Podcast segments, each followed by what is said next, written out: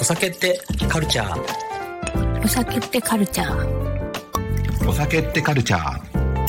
お酒ってカルチャー。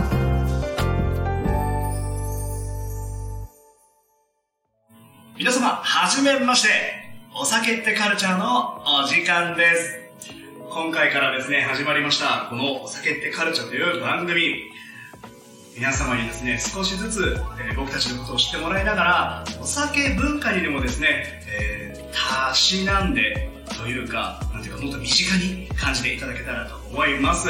早速ですが、どんどん自己紹介に入っていきたいと思います。このラジオのメインである、えー大島ゆきさんです。はじめまして。テッラ編集長の大島由紀と申します。2021年12月に周りのクリエイターを集めてフリーマガジンテッラを立ち上げました。どうぞよろしくお願いいたします。よろしくお願いいたします。そして、飲食関係にいろいろ携わってきております。マッシュと申します。どうぞよろしくお願いいたします。このチャンネルでは、人と人、人とお酒文化をつなぐをテーマに、どんどんとお届けしてまいりますので、皆様、末永くお付き合いください。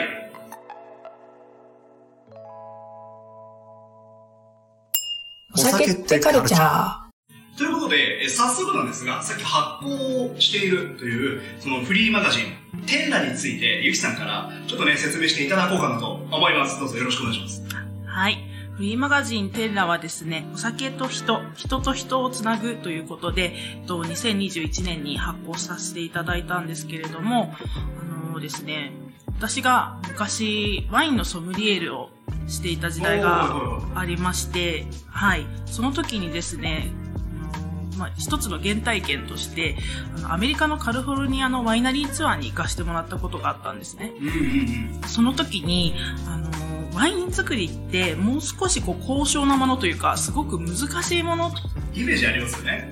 ワインを扱いながらも、こう作ってる現場っていうのをちゃんと見たことがなかったんですよね。座学で教科書でこう。写真を見たりとか、そういったことはしてきたんですけど、で実際その場所に行くとですね、作ってる人たちが本当にもう家族経営の何代も続いているワイナリーで、でも本当に何でしょうか、もう暮らすように作るというか、あ、それが、なんか作るぞっていうよりは、当たり前の生活リズムにあるわけです。そうですね。その気候と一緒にこう生きてて、生きてる延長線上でブドウを作って、ブドウを作ってワインを作ってるっていう世界観がもうすごい衝撃でして、うんはい。で、皆さん魅力的なんですよね。そう、生き生きしてるんですよ。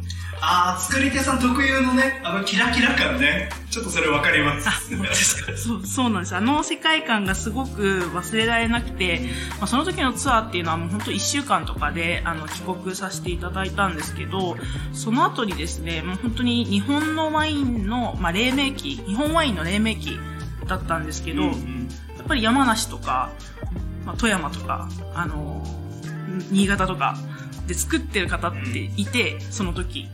で、もう本当勢いで、あの、アポイントメント、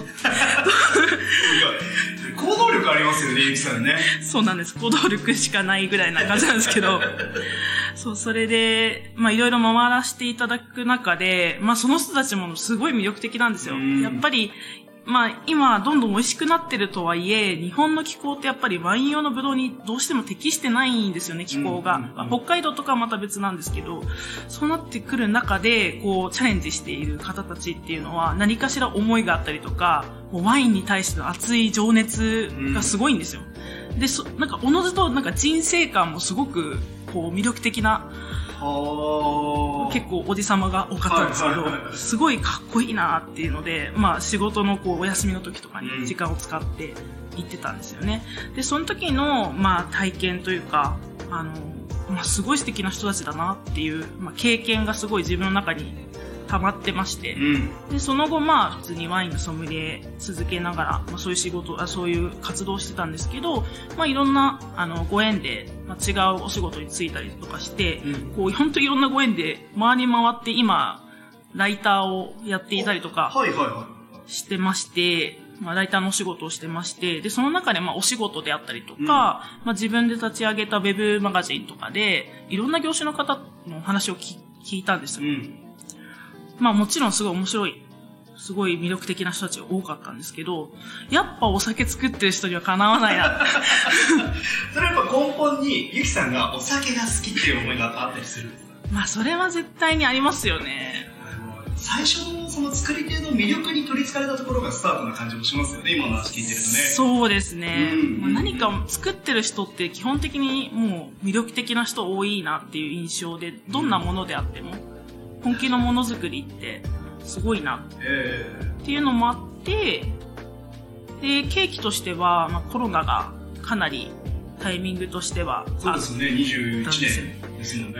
結構、まあ、好きなバーであったりとか、飲食店が閉まってしまったり、空いててもお酒出せなかったりとかしてたので、そういった時に、もちろん、あの、店の人も大変だったと思いますし、あとは作り手さんに対しても、まあ、ちょっとなんだろう、お酒って、うーん、みたいな。確かにお酒ちょっとね、悪じゃないけど、ちそうなんですょっとネガティブな印象は持たれた方が多かったかもしれない。まあそういう扱いだったし。その状況を見てた時に、やっぱ日本ってちゃんとお酒をものづくりとして見てない人の方がもしかして多いのでは？確かに。まあ、あるのは当たり前になってますからね。そうなんです。ね。特別な感じはあんましないかもしれない。そうなんです。実際本当に大手メーカーさんのビールでさえ、やっぱ作ってる方ってすごく情熱を傾けて作ってますし、もちろん小規模なところはもちろんだと思うんですけど、そういった世界観をもっと知ってほしいなうんっていうのと、まあ、お店の人にとっても、こう、お客さんがもっとよ、より知りたいって気持ちを喚起させる何かのきっかけになれたら、すごく面白いんじゃないかなっていう、本当に思いつきで、ああ、そうなんですね。思いつき。思いつき、まあでもその行動力のなせることでしょうね。でももう聞いてると、すごくこう、テラで多分伝えたいことっていうのがたくさんあるんだろうなと。それはこれからラジオを聞いていただく皆様がですね、もっともっとこれから回数を重ねていくと、大島さんの、えー、大島ゆきさんのですね、魅力がどんどん見えてくるんじゃないかと。思いますので、今日多分これ以上やると、このままですね、テラだけで30分1時間とかかってしまいそうなので、一旦ここでテラについてはあの、終わらせていただいてですね。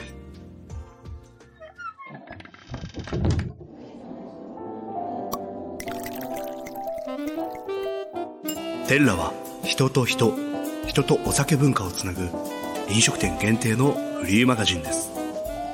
お酒文化を作る魅力的な人たちの思いを伝えています。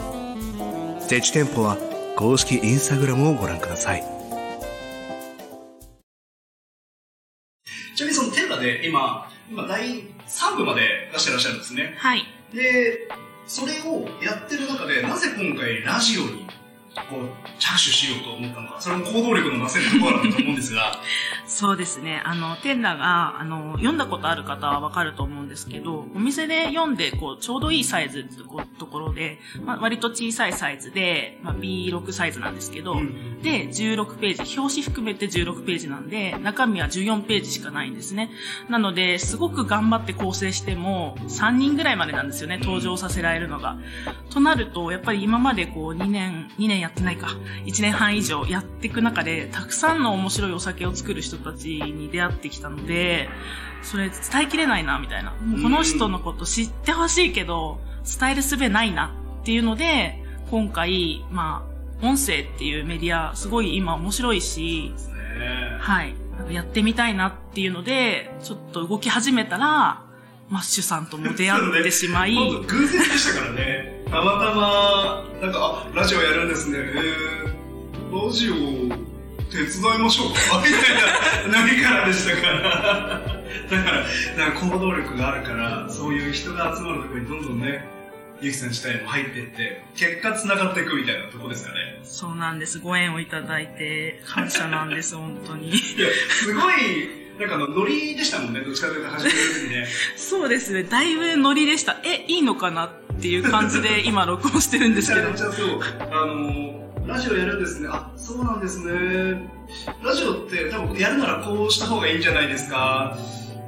やります？みたいな 感じでしたもんね。いや、本当に私、あの、書く人なので、こう喋るのがあんまり得意じゃないんですよね。そうですよね。今回ラジオ初挑戦というそうなんですよ。だからそこがマジで不安だったんで、ここだけの話ですけど、さん始まる前の、うまく喋れるかな？これね、ぜひね、録音して皆様にね、聞いていただきたかった。ちょっとそういうところ、チャーミングなところありますんでね。まあ、そんなところをね、サポートしながら一緒にやっていきたいとはい。思います。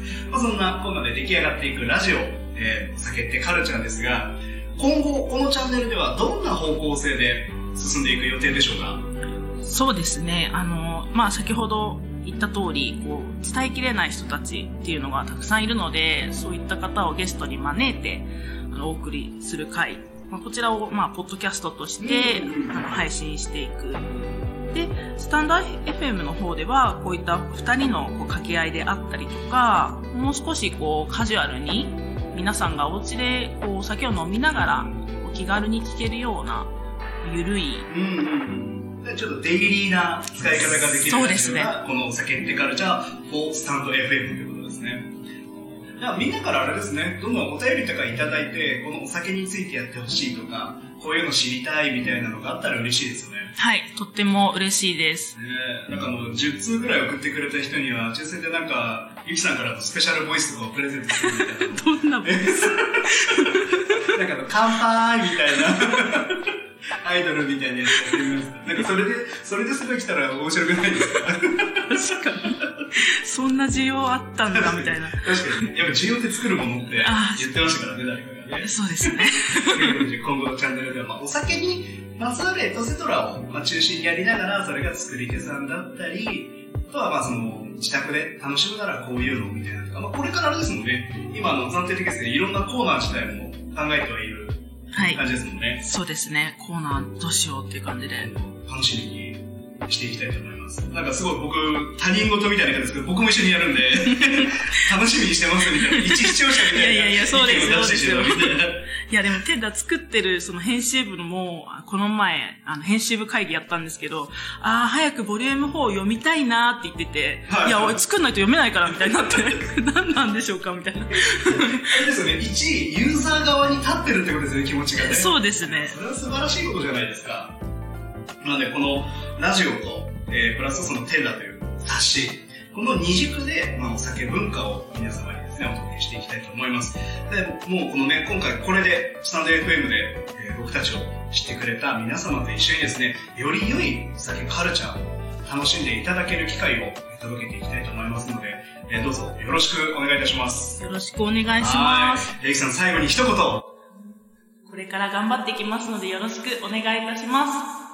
はい、ということで、お酒ってカルチャーのお時間でした。また次回お会いしましょう。バイバーイバイバーイ。